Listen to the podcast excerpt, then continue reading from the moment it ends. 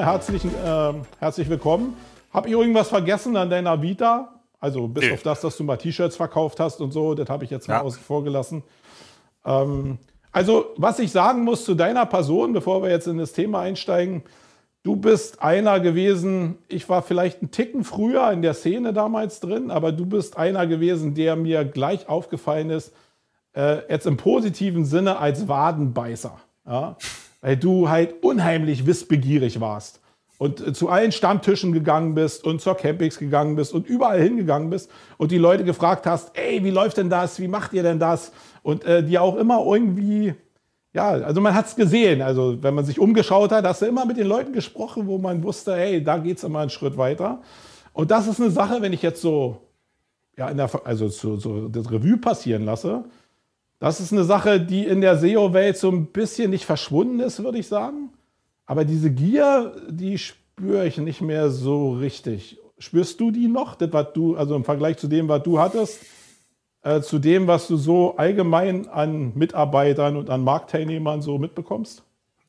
Bei manchen schon. Also das äh, war, glaube ich, schon ein bisschen viel bei mir, ja, auch zu viel. Der Markus äh, Tandler hat damals gesagt, ich kann nerven wie eine Hummel ja, also, ja. die immer so rumschwirrt davon. und auch ein bisschen dicker ist, ja. und ähm, ja, dementsprechend, also ähm, nö, so ist halt meine Art. Ich rede halt gerne und viel und bin gesellig und ähm, das äh, hat dann natürlich auch ein bisschen geholfen, wenn ich dann halt so viel rede und äh, dass ich dann halt eben viele Leute kennengelernt habe und so. Aber da gibt's schon heute auch, glaube ich, noch Leute, die das so machen. Aber es ist insgesamt halt viel mehr und viel du kannst ja gar nicht mehr auf jede Veranstaltung gehen, weil dann bist du nur noch unterwegs. Ähm, kannst gar nicht mehr arbeiten, glaube ich, mittlerweile. Also wenn jetzt Corona vorbei ist. Ja.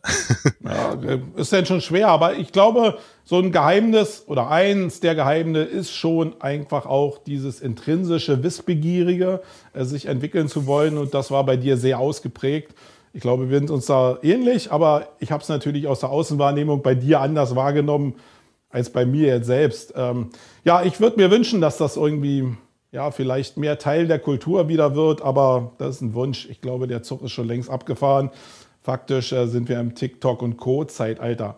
Jetzt, äh, als wir uns gefunden haben, jetzt hier zu dem Thema, als ich dich gefragt habe, ey, lass uns doch mal einen Livestream zusammen machen, ähm, da hast du so ein paar Themen vorgeschlagen und ein Thema war eben, ob Startups Investoren brauchen. Das fand ich sehr spannend, das auch auf Basis deiner Historie.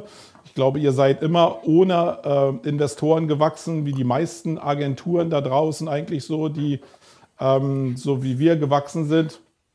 Äh, und deswegen fand ich spannend, auch das Thema jetzt zu beleuchten aus allen Perspektiven. Weil ich mhm. konnte mir natürlich vorstellen, wie deine Meinung dazu ist. Da kannst du aber gleich nochmal was zu sagen. Aber da gibt es natürlich auch ganz viele andere Perspektiven, die ich mit dir auch nochmal beleuchten wollte, wo Investoren vielleicht doch helfen könnten. Sag doch mal kurz, wie, wie ist es bei dir entstanden? Wie bist du überhaupt dazu gekommen, dass deine Agentur jetzt 30 Leute hat, Cashflow, bist zur Bank gegangen, hast du dir überhaupt irgendwie Kapital geholt? Wie war deine Historie? Ja, nee, also ich habe äh, ich habe ja damals Geschichte studiert, als wir uns auch kennengelernt haben, ja, also 2008. Äh, also direkt ich, mit Online-Marketing verbundene Thema. Genau, genau, genau. Und ähm, nee, also das, deswegen bin ich da wirklich aus Interesse dazugekommen, auch mit diesen T-Shirt-Shops und so.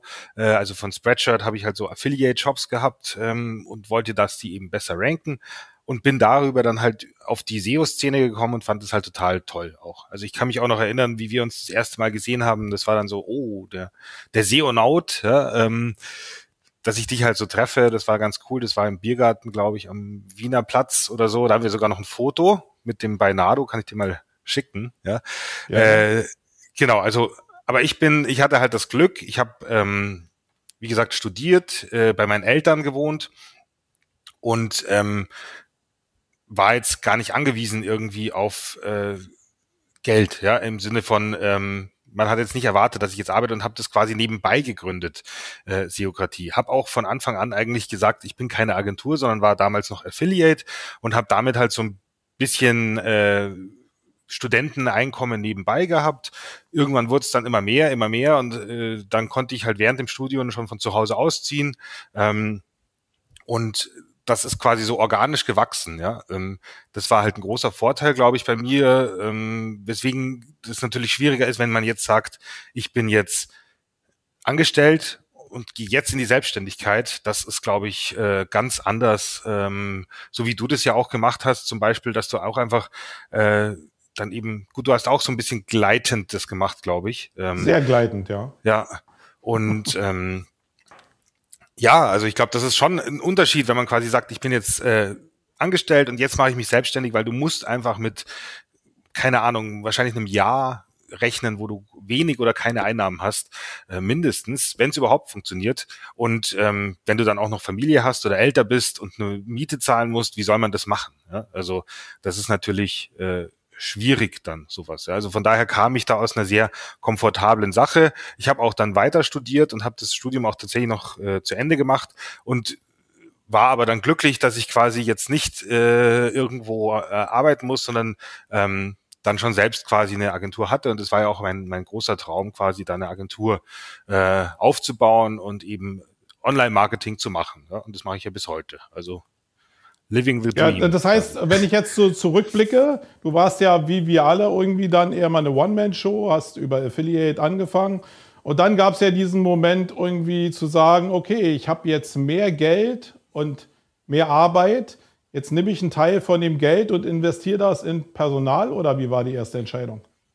Das ging relativ schnell. Also das war 2009 dann schon. Ähm, quasi noch, wo ich zu Hause gewohnt habe, habe ich schon äh, erste Mitarbeiter gehabt und eben remote. Ähm, das waren dann Werkstudenten alles damals, mhm. weil ich ja selbst noch Student war. Ähm, und äh, genau, das habe ich dann sehr schnell investiert. Also ich habe auch sehr schnell alles, eigentlich fast alles, was ich verdient habe, eben wieder in die Firma rein investiert oder in Personal oder in, in Texte äh, damals und Links. Äh, ähm, das war dann schon so. Was, ja. Also, ja, Genau, und dann genau. hast du ja aber irgendwann einen richtigen Agenturansatz gehabt. Ich glaube, da werden wir uns auch nicht so unterscheiden, deswegen finde ich es eigentlich sehr, sehr spannend, mhm. so ein bisschen auf deine Geschichte zu gucken, ist ja ähnlich wie meine Geschichte.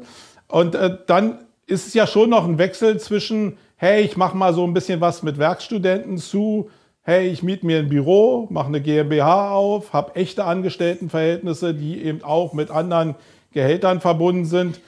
Ähm, das hast du aber alles noch aus dem eigenen Saft gestemmt. Ähm. Genau, genau. Also das war dann auch in so einem Startup Center, ähm, wo man halt ein Zimmer, also das war tatsächlich der erste Mitarbeiter, der bei uns angefangen hat, der Felix, den kennst du ja auch. Ja. Äh, der ist ja heute auch unser Geschäftsführer und ähm, der hat äh, dann als er mit dem Studium fertig war, habe ich halt gemeint, hey, willst du noch weiter bei mir arbeiten? Er hat gesagt, ja, aber nur wenn wir ein Büro haben. Also weil er hat keine Lust, jetzt Vollzeit von zu Hause aus zu arbeiten. Okay. Und dann musste ich halt ein Büro mieten, ja. Ähm, das war tatsächlich wegen ihm dann. Und dann haben wir halt so ein kleines Zimmer gemietet äh, in so einem Startup oder Münchner Technologiecenter, Zentrum hieß es damals. Ähm, da gab es noch gar keine so Shared Offices wie heute. Das war ganz selten sowas.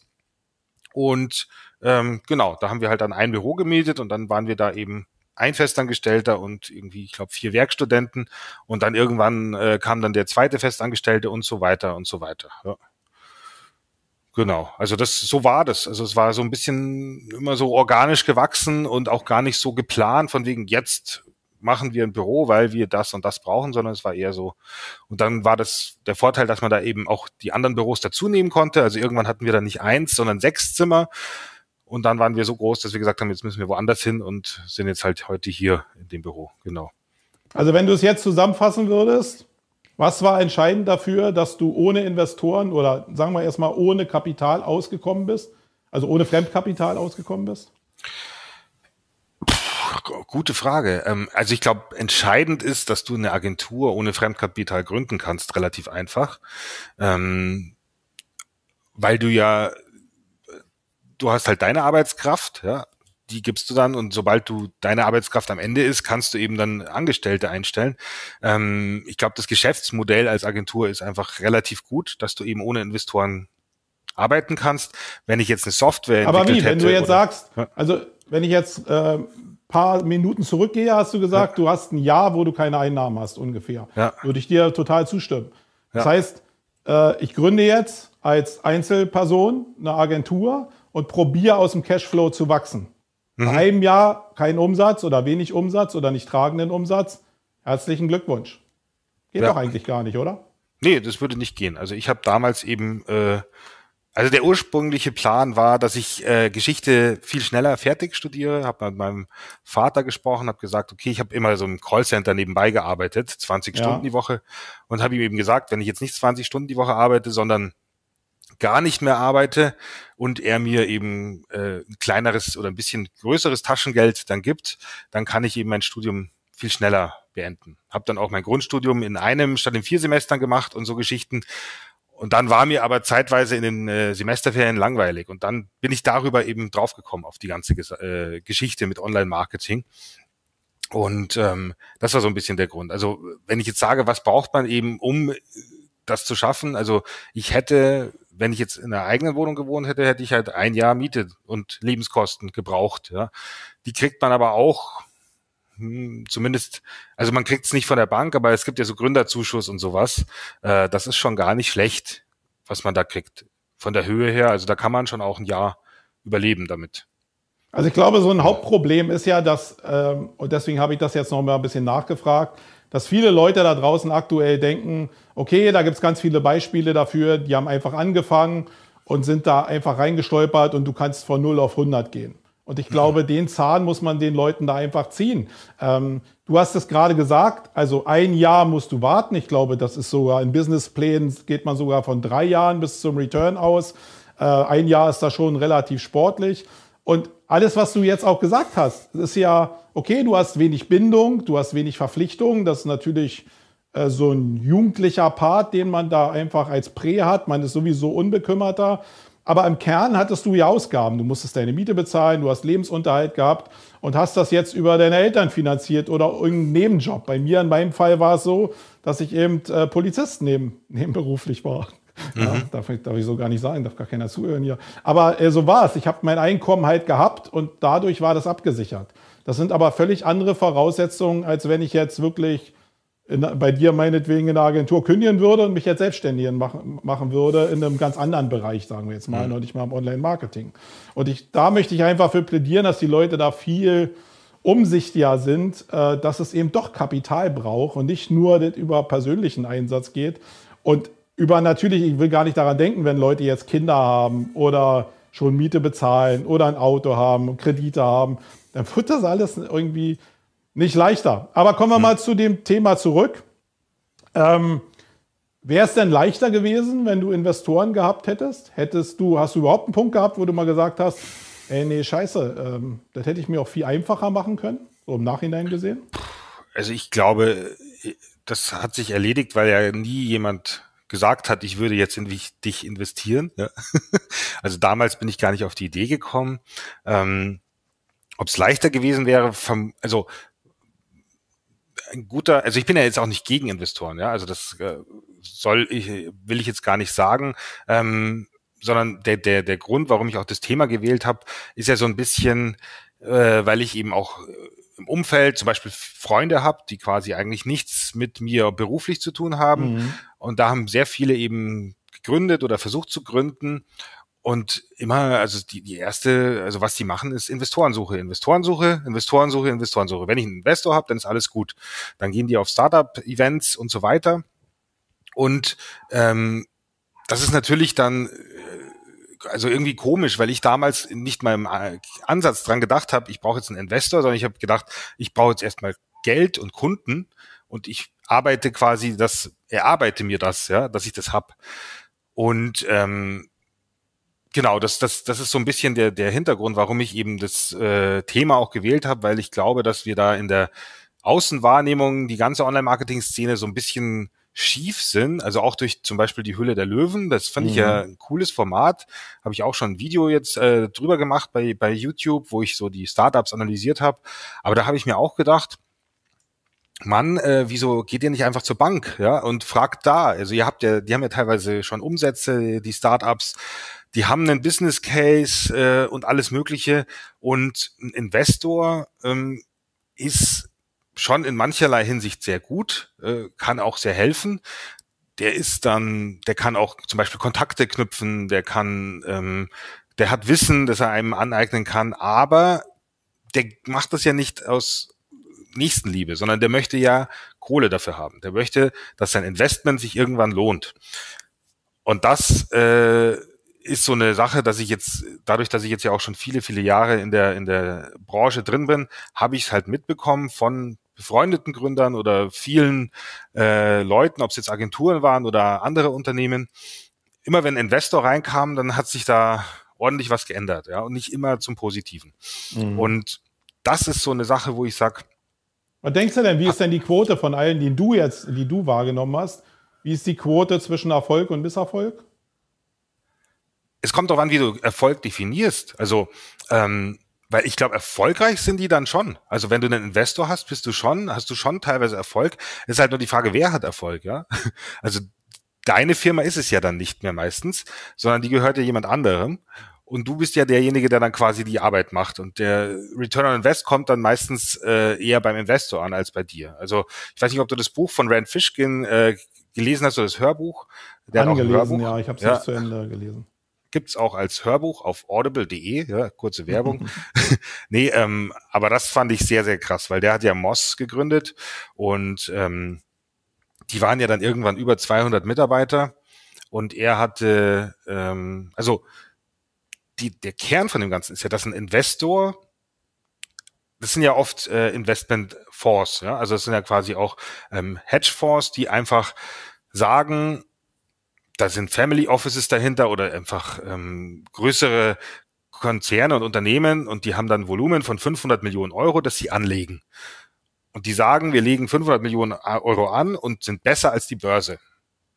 Also Börse liegt irgendwie bei 12 Prozent im Jahr und Immobilien 12, 15 Prozent machen die Rendite im Jahr im Schnitt. Und statt eben da anzulegen, legen sie ihr halt in Startups an. Jetzt ist es aber so, dass von den Startups, wo sie anlegen, ja, neun von zehn gehen pleite und machen nichts, ja, äh, schaffen keinen kein Return on Invest, gar nichts. Und eins von 100 wird zu einem neuen Twitter oder Facebook und so weiter, wird zu einem Unicorn. Und die investieren jetzt in 100 Startups und wünschen sich, dass die wollen dieses eine Startup haben. Ja? Die anderen 99 sind eigentlich relativ egal. Und jetzt muss man sich überlegen, wie tickt dann so ein Investor, der da eben dafür verantwortlich ist, der möchte nicht das, der möchte nicht in Seokratie investieren, ähm, also mittlerweile vielleicht schon, aber damals nicht, der sagt, ich möchte langsam und gemächlich wachsen und das Ganze solide machen, das interessiert den nicht, weil das bringt ihm nichts. Also wenn, wenn jetzt ein Unternehmen um 20 Prozent oder 30 Prozent pro Jahr wächst, was ja toll ist, dann kompensiert es gar nicht die anderen neun, die nicht funktionieren. Und was die halt wollen, ist, dass du um 300, 400 Prozent pro Jahr wächst. Also diese Skyrocket-Sachen. Und du musst dann quasi, also die, die, die raten dir dann auch zu Dingen, die quasi dazu führen, dass du eben so krass wächst oder pleite gehst. Und das ist denen egal. Also nicht egal, aber es ist dann so, die nehmen es in Kauf. Ja? Die sagen, okay, entweder 10x, also entweder verzehnfachst du dich oder wenn du untergehst, ja, dann gehst du halt unter. Und das ist so ein bisschen diese, da muss man wissen, das ist wirklich im System verankert. Also das heißt, dass dein Unternehmen um auch um 30, 40 Prozent pro Jahr wächst, ist nicht im Interesse des Investors, sondern du willst, du musst 400, 500 Prozent pro Jahr Wachstum haben und ähm, dann ist es cool. Ne? Kommt Aber gibt es ja auch nicht nur einen Investor. Also das ist jetzt ja so, äh, du gibst hm. 100 Prozent von deiner Firma ab. Das ist ja die Geschichte jetzt dahinter. Ähm, aber du musst ja gar nicht so viel abgeben, sondern äh, es ist ja, wenn du jetzt, ja. also sagen wir mal, wir nehmen eine normale Agentur, ich will es gar nicht jetzt an dir festmachen, hm. und du hättest jetzt so, eine, so ein Wachstum hingelegt, dann kann das natürlich, also ich, im Kern geht es mir ja genauso. Ich bin, äh, du hast ja nur noch Geschwister, ich bin Einzelkind ich habe irgendwie Bock darauf, selbst Entscheidungen zu treffen. Und wenn ich daneben liege, muss ich mit den Konsequenzen leben. Wenn ich was gut mache, kann ich aber auch den vollen, äh, den vollen Hype daraus äh, generieren und das äh, ja, ein bisschen auf Klima machen und mich feiern lassen. Das finde ich ganz cool. Das ist aber mein Problem. Das sehe ich nicht mal als Vorteil. Das ist in meinem Kopf verankert. Äh, das ist ein Teil von meiner DNA. Dennoch bin ich oftmals an dem Punkt, wo ich sage, nee, verdammt, äh, warum denke ich so klein? Wenn die Welt da draußen so groß denkt, warum mache ich nicht einfach 10x?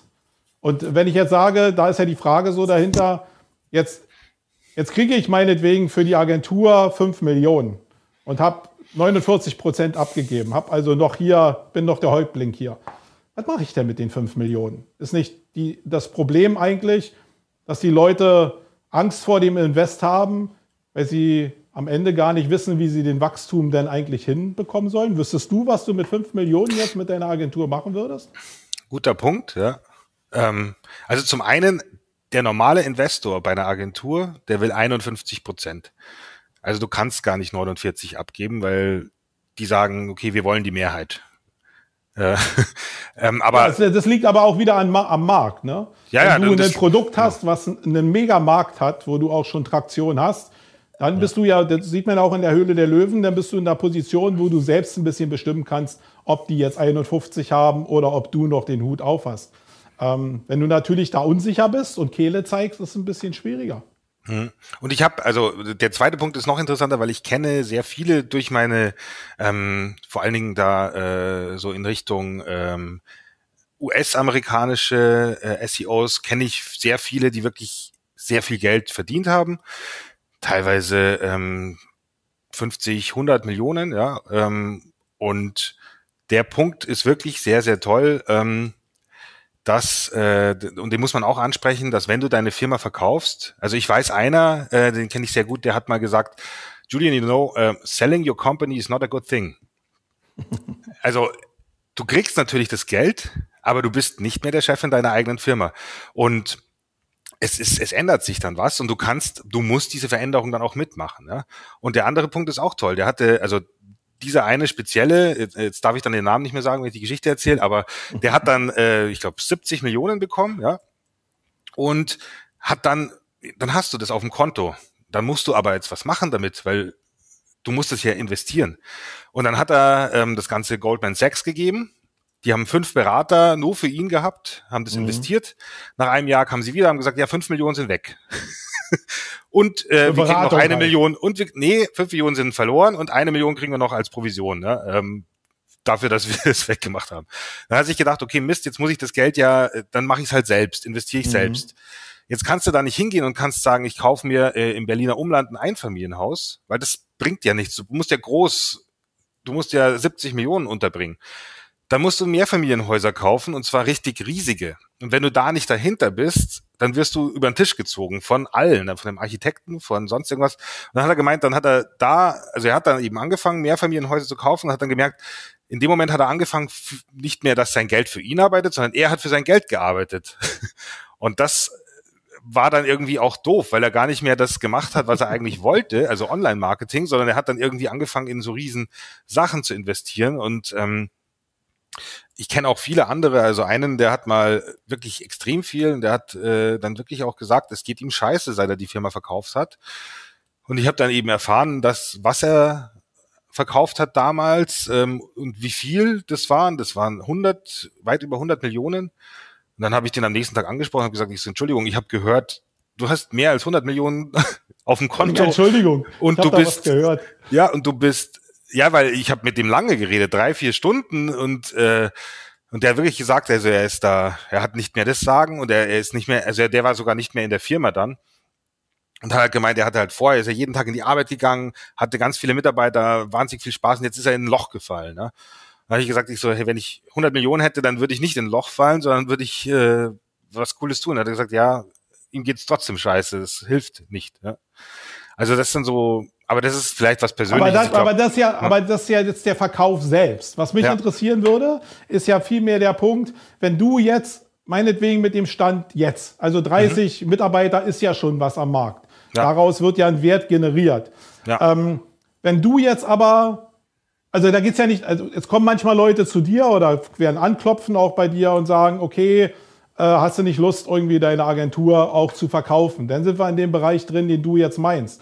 Aber es könnte ja. ja andersrum genauso gut sein, dass du sagst, hey, ich Julian, mit, weiß ich, wie viel Prozent du jetzt da noch hast, äh, aber auf jeden Fall mit der Mehrheit, habe eine Vision für die Zukunft für meine Firma, weil ich sehe, mhm. dass der Markt sich in eine bestimmte Richtung entwickelt und ich will jetzt gerade nach Corona in bestimmte Nischen radikal rein. Guck auf mein Konto, denke, Cashflow ist nicht genug da. Ich brauche aber die Kohle, um diese Marktteile zu besetzen. Mhm. Dann hast du ja auch im laufenden Betrieb, obwohl das sehr erfolgreich ist, hast du die Möglichkeit, diese Kohle dir von irgendwo her zu holen, um diese Nischen zu besetzen. Also ganz oft denke ich mir so, das ist nochmal eine Gründung nach der Gründung. Weil eigentlich müsste man sich hinsetzen und einen Geschäftsplan nochmal machen für das, was man eigentlich will. In dem Geschäftsplan würde dann drinstehen, okay, ich brauche so und so viel Kohle. Und jetzt wird es viel wichtiger, weil ich mit der Kohle das und das machen will. Und das, glaube ich, ist ja die große Schwierigkeit. Äh, ich glaube, es ist immer so schön gesagt, braucht man Investoren, braucht man nicht Investoren. Die meisten Leute, die ich kennengelernt habe, haben gar keinen Plan, was sie denn eigentlich machen wollen. Das heißt, es ist ja. völlig egal, sondern die meisten reden davon, ich baue eine Agentur auf, meinetwegen bis 30 Leuten und denke dann, irgendwelche großen Konsortien werden mich schlucken, also damit meine Rendite erwirtschaften aus der Agentur, weil die dieses größere Ziel haben, was ich vielleicht als Agentur nicht mehr habe. Ja. Ist das so? Also, ja, also was halt auch ein Punkt ist, es kommt natürlich auch stark aufs Geschäftsmodell an. Also wenn ich jetzt so was Größeres planen würde, dann würde ich jetzt erstmal versuchen, zur Bank zu gehen und ja. zu sagen, ich brauche einen Kredit. Und wenn mir die Bank keinen gibt, dann ist, glaube ich, mein Businessplan kacke. Oder die Bank äh, versteht es nicht, das kann natürlich auch sein, aber es gibt auch andere Möglichkeiten, da irgendwie ähm, an, an vielleicht staatliche Förderungen oder sowas zu kommen, ähm, auch als gewachsenes Unternehmen. Ja? Ähm, als Gründer ist es halt immer auch ein Problem, was oder eine Frage, was habe ich für ein Produkt?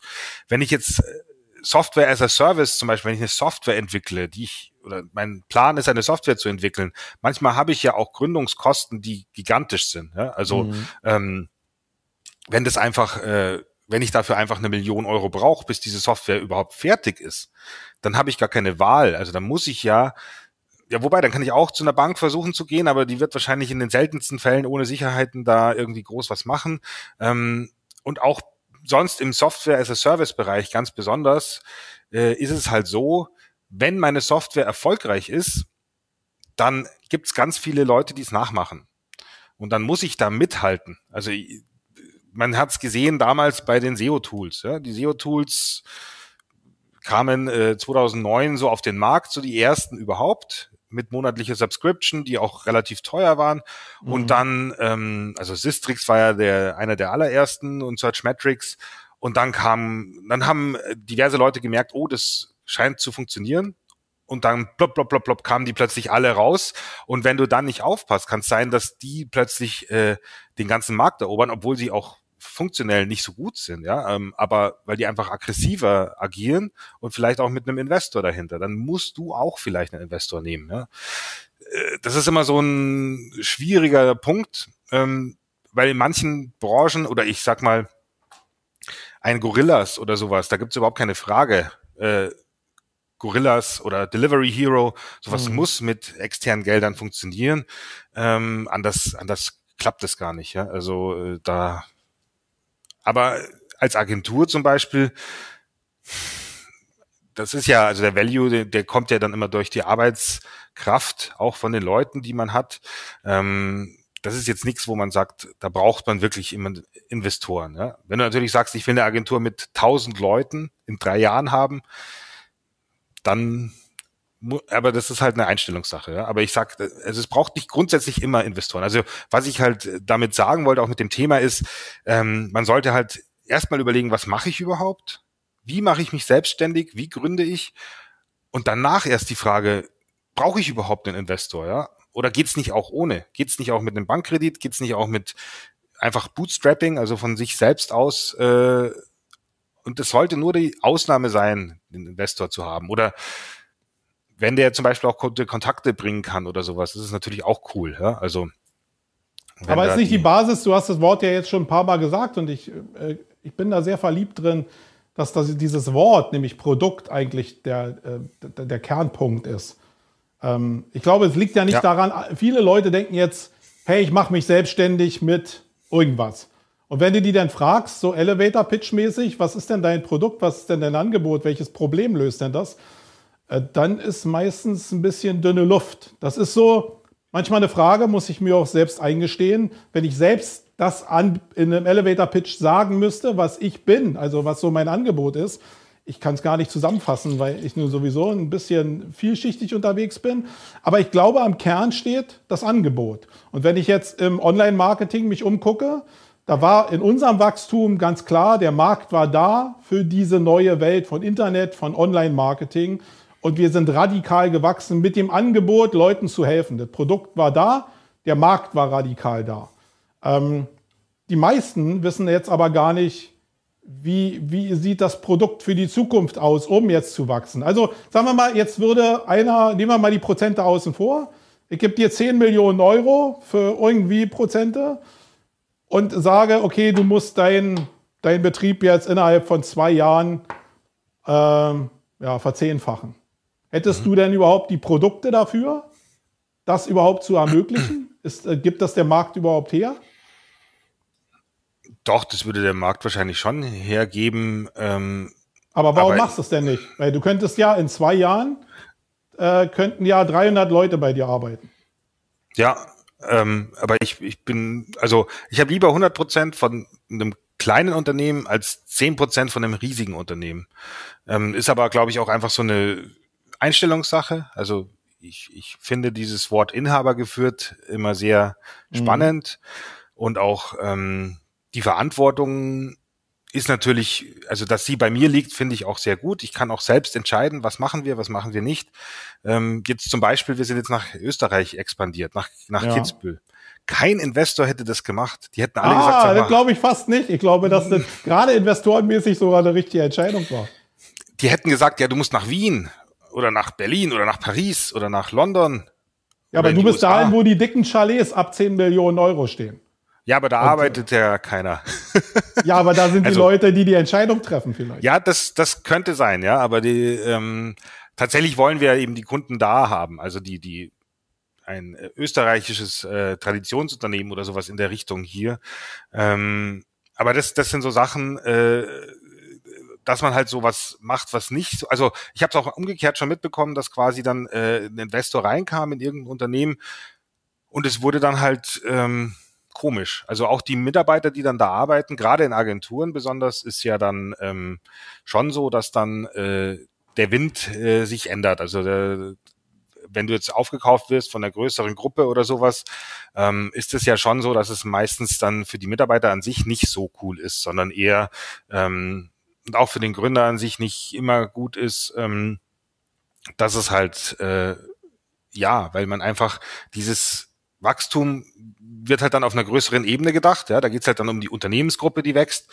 Und dann wird halt zum Beispiel ähm, werden Agenturen innerhalb der Gruppe gegeneinander ausgespielt oder ähm, auch als als Softwareunternehmen wird halt dann mehr Geld in den Vertrieb gesteckt, obwohl man eigentlich das Produkt verbessern müsste. Das ist ja bei Software as a Service mhm. der der Grund, warum die ganzen Tools, also nicht die ganzen Tools, aber viele Tools einfach sind nicht gut oder könnten besser sein. Aber ja. das Problem ist, wenn du das aus einer Business-Perspektive siehst, macht es überhaupt keinen Sinn, das Tool viel besser zu machen, sondern du sagst, ich brauche ja einfach, wir brauchen jetzt dreimal mehr Customer bis äh, Jahresende und da haut ihr einfach in den Vertrieb rein, macht Kaltakquise, macht das und das und das und das und ob das Tool dann gut ist oder nicht, das schauen wir dann später noch. Ja, da könnt ihr schon noch ein paar Sachen verbessern, aber großen Wurf macht man nicht, ja. Und das, das ist sowas, was ich viel mitkriege bei Software as a Service Unternehmen, dass die eben nur Aber auf Vertrieb, ist jetzt nicht bei, sind. Also du wirst doch in den 15 Jahren deiner Karriere oder ein bisschen drüber sind es jetzt schon als Unternehmensführer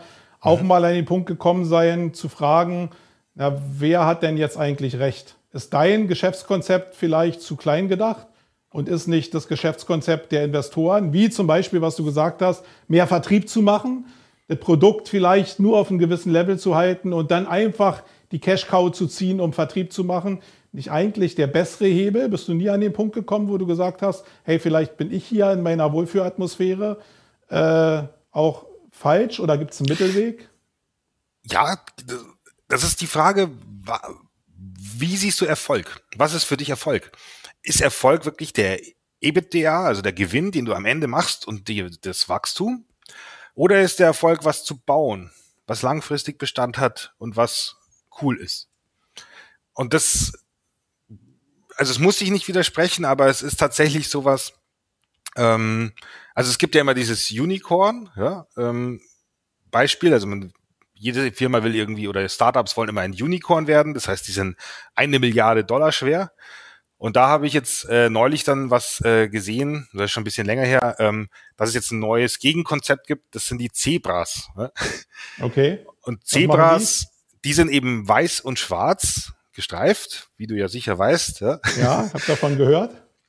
Und die äh, versuchen eben wachs zu wachsen, aber auch mit gesellschaftlicher Verantwortung zu wachsen. Also das heißt, die sind in sind Herdentiere, arbeiten in Gruppen, kooperieren mit anderen, versuchen nicht irgendwie äh, jetzt jemanden aus dem Markt zu drängen oder so, sondern wirklich auch zusammenzuwachsen und eben ähm, ja ge nicht gemütlich zu wachsen, aber halt einfach langfristig und äh, stabil zu wachsen, eben auch mit mit äh, ja mit langfristigen Folgen. Ja, und ich bin auch so ein also eher so Familienmensch, ja, der dann einfach sagt, vielleicht kann das irgendwann mal mein Sohn übernehmen, ja, der ist noch ein bisschen jung, der ist jetzt erst ein Jahr alt, ja, aber ähm, das wäre natürlich. Ein Kind oder zwei Kinder? Ein Kind erst. Ja. Okay, ja. War kein anderes. Nicht, dass da noch ein zweites Kind kommt und dann? Wer soll es denn übernehmen? Dann die beiden, weil wer Lust hat. Ja. Wer Lust hat, genau. Genau. Also ja, ich glaube, so die DNA ist schon wichtig. Ich will noch einmal diese Frage stellen, die wir einmal hatten. Wenn ich dir 10 hm. Millionen, Prozente nehmen wir mal ganz weg, wenn ich dir einfach nur 10 Millionen geben würde und sage, die musst du jetzt erfolgreich, da ist wieder dieses Wort, äh, in zwei Jahren irgendwie investieren, hättest du überhaupt eine Vision, mit 10 Millionen irgendwie was zu machen? In, in Startup oder in äh, Agentur? in dich jetzt. Dein Produkt ist halt, ist halt fester jetzt. Du kennst mhm. dein Angebot, du kennst deinen Markt. Aber selbst in der soliden Position hättest du 10 Millionen, könntest du die überhaupt unterbringen? Ja, also, ja. Wenn ich mir die Frage stelle, also, ich wüsste nicht immer die Antwort. Ich, ich, ich müsste mir da erstmal Gedanken machen und so weiter. Ähm, aber es geht ja normalerweise so, dass man erstmal überlegt, was tue ich und wie viel brauche ich dann dafür, ist dann die zweite Frage. Also wie viel Geld brauche ich? Die wenigsten Investoren äh, kommen und sagen, du kriegst 10 Millionen und jetzt schau mal, was nee, du. Nee, nee, war jetzt rein was, hypothetisch. Genau. Das gibt's nicht in dieser Welt, was ich nee, sage. Nee, ich, ich, könnte, ich könnte schon auch groß denken, das wäre kein Thema. Also äh, nur da bin ich persönlich noch nicht und ich persönlich sehe mich jetzt als Unternehmer auch so, dass ich auch sehr gerne auch mitwachse. Ja? Also das heißt, Seokratie sind jetzt eben 30 Leute und das ist jetzt schon auch mittlerweile eine Hausnummer. Ähm, aber das kam ja nicht über Nacht, sondern das hat ja jetzt mittlerweile fast 15 Jahre gedauert, bis wir eben so groß geworden sind. Und ich bin auch relativ froh, dass es teilweise so lange gedauert hat, äh, weil einfach auch ich wenn ich jetzt mich zurückdenke im Jahr 2008, wenn ich da 30 Mitarbeiter gehabt hätte, um Gottes Willen, ja, also da wäre ich nicht bereit gewesen dafür. Da war ich ja auch noch mhm. jünger, also es hat aber gar nichts mit dem Alter zu tun, sondern auch mit der Erfahrung, ja. Ähm, das heißt, eine gewisse Erfahrung braucht man halt und ich finde es dann immer cool, wenn da ähm, Investoren, also wenn, wenn Startups, wenn da 25-jährige Gründer irgendwie plötzlich ähm, 20 Millionen kriegen, da sieht man auch immer, wie das Geld dann auch gut äh, mit der Gießkanne verteilt wird. Ja. Äh, ist aber natürlich auch, auch Teil des Businessmodells, ja, weil du einfach sagst, okay, du kriegst jetzt 20 Millionen, mach daraus 400 und ähm, dann äh, sind sie auch glücklich und dann ist denen auch relativ egal, was man macht, ja. Aber das ist, äh, wie gesagt, natürlich ist das Wachstum viel kleiner. Und natürlich, wenn wir auch jetzt heute, wenn Seokratie heute jetzt einen Investor kriegen würde und drei Millionen kriegen würde, würde Seokratie schneller wachsen. Ganz klar. Aber für wen? Ich glaube, dass das was, sehr was, wichtig was, ist. Wir was bringt ja, es? Wir hatten ja in der, vor meinem Urlaub in der Sendung so ein interessantes Thema über das Imposter-Syndrom. Das ist ja genau das, was du jetzt gerade beschrieben hast. Wenn du jetzt diesen Schritt machen würdest. Von 20 Millionen und du würdest jetzt anfangen, groß zu denken, dann gibt es so ein Gap. Also dann ist äh, Julian Zicki, wie er eigentlich ist, nicht mehr das, wo er jetzt gerade hin will. Und diese Schere, äh, da passieren natürlich Sachen, die auch nicht gut sind. Deswegen, also es hört sich jetzt immer so fragend an, mhm. aber ich verstehe deine Position total. Ähm, soll eigentlich nur zeigen, es ist nicht so einfach, einfach immer groß Cash zu haben, und damit dann auch wirklich was zu machen. Und es ist schon gar nicht einfach, sein Herz, seine Seele, seine Identität auf dem Weg nicht zu verraten und zu verlieren. Das haben wir bei Finn Kliman gerade gesehen, was da passieren kann, wenn man da die Bodenhaftung auch verliert. das ist alles nicht so einfach. Kommen wir nochmal in den letzten zehn Minuten vielleicht auf einen der wichtigsten Punkte jetzt in dem aktuellen Markt, gerade im Online-Marketing. Und das ist, wo ich den größten Vorteil drin sehe, eben nicht Investoren mit Mitsprache oder mit, mit Bestimmungsrecht äh, drin zu haben, ist, dass die natürlich wirklich diesen Frieden, die Organik in einer Agentur kaputt machen können. Und ich glaube, eines der größten Assets, die die Agenturen da haben, ist die Chemie innerhalb der Mitarbeiter untereinander, äh, diesen Fortbildungsdrang, die Möglichkeiten, die da ausgeprägt werden. Ähm, ich glaube, dass das ein Riesenasset ist, aber ist das am Markt für die Kunden am Ende so relevant? Ist es wichtig, dass ihr euch gut versteht? Mm, ja, tatsächlich. Also ich glaube, was alles, was eine Agentur hat, sind ja die Mitarbeiter. Und wenn die gehen, weil sie unzufrieden sind, dann ist nicht mehr viel da. Ja? Äh, und ähm, ob es für den Kunden besser ist, es kommt halt auch immer darauf an, wir sind ja jetzt im, im Small- und Medium-Business-Bereich unterwegs, ja. Also da ist jetzt, wir haben zwar auch schon größere Kunden, aber äh, targeten jetzt nicht Audi, Lufthansa und so weiter als, als Kunden irgendwie mhm. groß an. Ähm, das ist halt auch so eine Unternehmenskultursache. Äh, also grundsätzlich glaube ich, wenn ein Investor reinkommt, man muss ja auch ein bisschen beachten, so eine Veränderung grundsätzlich, eine große Veränderung ist immer schwierig und macht immer irgendwie äh, Probleme. Das ist ja auch Veränderungsprozess, gibt es ja dann auch immer Verweigerungen und so von Leuten, mhm. die dann einfach das nicht wahrhaben wollen und so. Ähm, also auch digitales Marketing, wenn man das einführt ins Unternehmen, gibt es ja auch Veränderungsprozesse. Das ist ja nicht ja. immer schlecht. Ja? Ähm, aber tatsächlich ähm, ja, also ich glaube schon, wenn die Mitarbeiter unzufrieden sind, dann sind auch die Kunden irgendwann unzufrieden. Also, ähm, aber man muss halt dann als Agenturgründer, das weißt du ja auch selber, gibt's ja immer das Dreieck. Ja? Bin ich zufrieden, ist der Kunde zufrieden und ist der Mitarbeiter auch zufrieden. Ja? Also die drei müssen eigentlich alle zufrieden sein, damit das dann auch gut läuft. Ähm, Wenn es in die eine oder andere Richtung zu extrem wird, dann ist es auch nicht so super. Ja? Also das ist ähm, aber ja. es ist nicht manchmal so, also ich stelle die Frage ganz ketzerisch, weil es gibt die, den einen Moment, der wird bei dir ja auch so sein, dass ich morgens hier die Tür aufschließe und ins Büro komme und einfach eine gute Zeit habe, mit Mitarbeitern ja. zusammen bin, dass ich mich auch wohlfühle. Das ist ja ein, ist der wichtigste Teil für mich eigentlich der Medaille. Aber auf der anderen Seite habe ich eben immer schon die Kundensicht, die ja in der Regel ja nicht die Chefs sind, sondern auch verantwortlich sind für bestimmte Richtungen, die sie mit der Agentur gehen. Und da zählen am Ende denn doch mehr Zahlen und Leistungen als jetzt ein Team, was vielleicht nett ist irgendwie. Also äh, hattet in eurem Kundenstamm ist diese Organik eurer Agentur und der Mitarbeiter auch die Beziehung zu den Kunden eher der tragende Faktor oder sind es am Ende dann doch die, die, die Besucherzahlen und die reine Reichweite und den Umsatz, den ihr vielleicht generieren könnt? Ja klar, also du musst natürlich äh, Leistung bringen für die Kunden, sonst sind die weg. Und du darfst jetzt nicht nur hier den ganzen Tag Halligalli und Spaß haben und äh, eben überhaupt keine Leistung bringen, weil ähm, dann äh, kippt die Agentur eben in die falsche Richtung. Ja? Also das ist schon wichtig, dass man da eben auch schaut. Ähm, wir sind jetzt nicht nur zum, zum Spaß hier, sondern auch zum Arbeiten. Ja? Aber ich glaube, dass das nicht so eine Entweder-oder-Entscheidung ist. Also dass du nicht sagst, entweder haben meine Mitarbeiter jetzt einen tollen Job und Spaß oder meine Kunden sind zufrieden, sondern es geht beides. Ist halt wahnsinnig schwer, weil du immer schauen musst, ähm, wie, wie, wie kriegt man beides äh, unter einen Hut. Ja? Also ähm, weil manchmal widerspricht sich dann ja doch. Ja? Also es kann dann schon passieren, äh, aber eigentlich, äh, wenn man wirklich auch Leute einstellt, die sagen, ich möchte gute Arbeit leisten, ja, und ich will auch wirklich was Tolles machen, dann ähm, haut es auch hin. Ja? Also, genau. Ja, ich glaube, dass Kommunikation da wirklich ist so eine der Metaebenen, die total unterschätzt wird. Deswegen glaube ich, so eine Konstrukte wie bei dir, auch wenn ich jetzt ein paar kritische Fragen gestellt habe, äh, ist für mich zumindest in meiner Denkart auch das Richtige. Und ich glaube, dass diese Vibrations auch in Richtung Kunden gehen, in Richtung Sicherheit, äh, auch einen Partner zu haben. Ich glaube, darum geht es ja im Endeffekt, einen Partner zu haben, der auch menschlich ist, der nicht wie eine Maschine funktioniert, wo äh, ich habe jetzt gleich eine Sitzung, äh, bitte zeigt mir einen Chart, der nach oben zeigt, sondern äh, dass man mit denen eben auch reden kann, um die vorzubereiten etc. pp. Und da ist eine Menge Metaebene und Chemie nötig, die in gut funktionierenden Agenturen eben ja, schon spürbar ist. Und ich glaube, dass nachher auch eine Menge Vertrauen, um gerade Geschäftsbeziehungen dauerhaft am Start zu haben, weil die anderen sind, glaube ich, dann eher ja, so schnell rein, Langzeitverträge, schnell wieder raus, wenn die abgelaufen sind.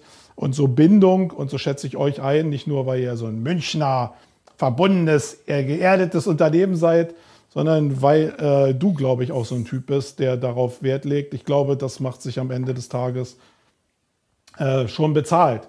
Ähm, ich muss noch mal einmal kurz sagen, äh, Stefan, wenn du noch da bist, äh, sei gegrüßt. Ja, ich habe jetzt dich gerade nicht erwähnt. Äh, und der Strubbels auf YouTube sogar mal zugeguckt, jemand. Äh, ich weiß jetzt nicht, über welchen Punkt du noch nicht nachgedacht hast, aber ich glaube, das war damals das, wo das um die Investitionsmöglichkeiten und was sind überhaupt ähm, die Ziele, ähm, die man hat, irgendwie äh, nachgedacht hat. Ja, also ich glaube, wir haben eine ganze Menge Perspektiven ähm, besprochen. Nur eins zum Schluss vielleicht noch. Wenn du jetzt Sohn eines Großunternehmers gewesen wärst, sag mal kurz zu deiner Familie, wo, wie, wo kommen die jetzt nur berufsmäßig her? Also äh, mein Vater, oder? mein Vater war auch selbstständig, ja, ja. Ähm, und tatsächlich. Äh, aber, aber mittelständisch selbstständig oder? Mittelständisch okay. selbstständig, ja, genau. Eine äh, Lebensmittelimportagentur.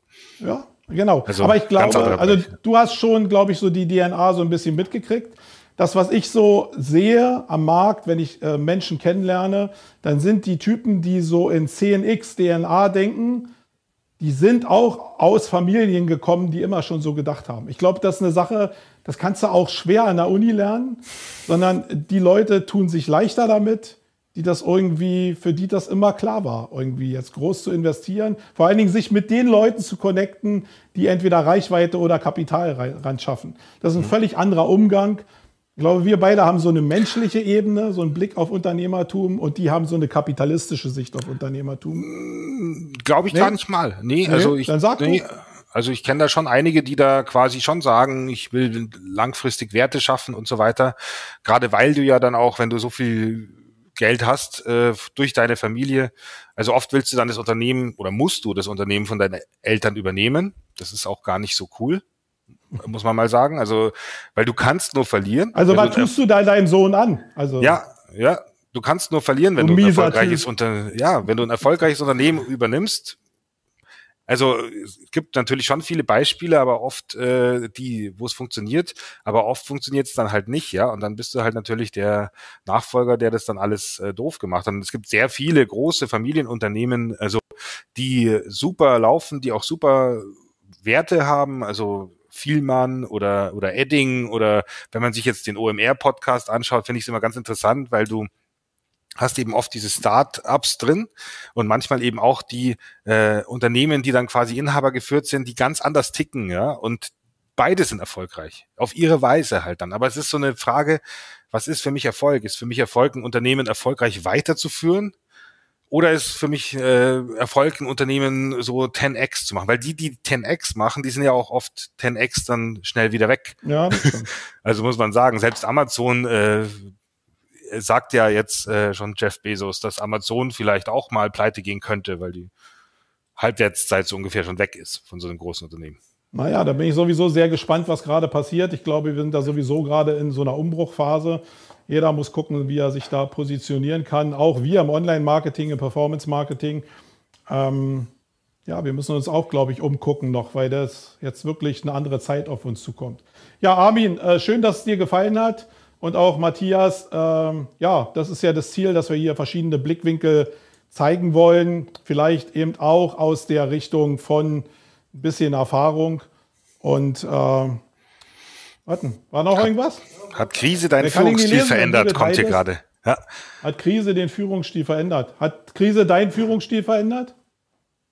Krise, also Krisen, also ja. Na, die hatte, Krise hier, die wir jetzt hatten, die Corona zum Beispiel, war ja keine äh, Krise für dich. Für dich war es ja Wachstum. Ja, nee, also Krisen im Allgemeinen, also die Corona-Krise hat jetzt gar nichts äh, groß mit mir äh, gemacht, außer dass jetzt viele im Homeoffice sind und so weiter. Ähm, aber Krisen hatten wir natürlich auch schon viele als Unternehmen. Das ist immer so witzig, dass immer jeder sagt, oh, alles toll. Und, aber das stimmt nicht. Ja? Also es ist immer ein Auf und Ab. Und jede Krise hat meinen Führungsstil verändert. Und ähm, ich bin gar nicht mehr so der Führer bei uns. Äh, bei, bei Seokratie, wir sind ja sehr demokratisch mit Seokratisch, ja, äh, aber ähm, jede Krise verändert einen hoffentlich, ja, ähm, aber manchmal auch nicht, ja. Aber es ist tatsächlich so, dass man da schon äh, dabei sein muss und dann halt auch Erfahrungen sammelt und daraus lernt. Meistens zumindest. Genau. Okay, Julian. Also ich fand, es war eine super Diskussion. Ich fand es auch äh, persönlich äh, sehr interessant, deine Meinung mal zu hören, ja. weil wir einen ähnlichen Verlauf hatten. Und ich, äh, wir sehen dich ja auf der Campings auch. Ähm, und da genau, werden ja. wir uns auch nochmal treffen und äh, da werde ich dir auch nochmal die eine oder andere Frage stellen, die mich jetzt hier so intern noch beschäftigt hat, die ich dir aber lieber bei einem Bier stellen werde. In diesem ja. Sinne, danke, dass du dabei warst. Ähm, hat mich sehr gefreut. Wir sehen uns. Und wenn ihr euch verbinden wollt mit Julian, ihr findet ihn auf allen Social Media Plattformen. Ja, da findet ihr auch die E-Mail-Adresse, nachdem er euch in sein Reich gelassen hat. Und dann könnt ihr euch mit ihm connecten. Danke, genau, Julian. Super. Ciao. Danke dir, Marco. Ciao. Ciao. So, dann kommen wir noch zur nächsten Ausgabe. Wenn Bob mal kurz jetzt hier ähm, das auflegen würde. Jetzt am, bin ich auch gerade, am 2.6. Was ist denn dazwischen? Vatertag, war? Du? Ja. Da müssen wir wieder eine Nummer ausfallen lassen, weil wir mit einem Bollerwagen hier durch die Stadt laufen müssen und uns besaufen müssen. Macht man das nicht so? Ähm, ja, aber am 2.6., nachdem wir jetzt eine Woche dann wieder ausgelassen haben, geht es um auch ein spannendes Thema für alle Podcaster da draußen, nämlich wie man den Podcast monetarisieren kann. Ähm, das ist sicherlich spannend, weil Podcast im Bereich von Content Marketing schon ein wichtiges Instrument geworden ist. Man fängt an, das immer zu unterschätzen, weil so viele jetzt podcasten, ist aber immer noch ein starkes Reichweiteninstrument. Und das zu refinanzieren, indem man es monetarisiert, das ist schon eine Frage, die ich mir die ganze Zeit stelle. Und ich freue mich, dass ich den äh, Gordon Schönwelder da am 2.6. dann am Start habe und den löchern kann genau zu dem Thema, weil das genau sein Spezialgebiet ist. So, an alle Leute, die jetzt hier zugeguckt haben, ich hoffe, für euch war ein bisschen was dabei. Wenn ihr noch zur Campings wollt, dann äh, gibt es immer noch die Möglichkeit, natürlich Tickets zu sichern. Ähm, guckt da einfach äh, auf die Seiten, guckt euch auch das Programm an. Äh, guckt euch die Speaker an. Ich glaube, wir haben ein ziemlich geiles Line-up, aber im Kern geht es wieder um Networking und auf Lernen auf einer Metaebene, sofern das in dieser Welt überhaupt noch möglich ist. Aber wir sehen ja an, auf Basis der Anmeldung, dass manche Leute das schon noch begriffen haben, dass das ganze Leben nicht nur Unterhaltung ist. In diesem Sinne, wir sehen uns am 2.6. wieder. Ich bin raus, euer Marco. Tschüss.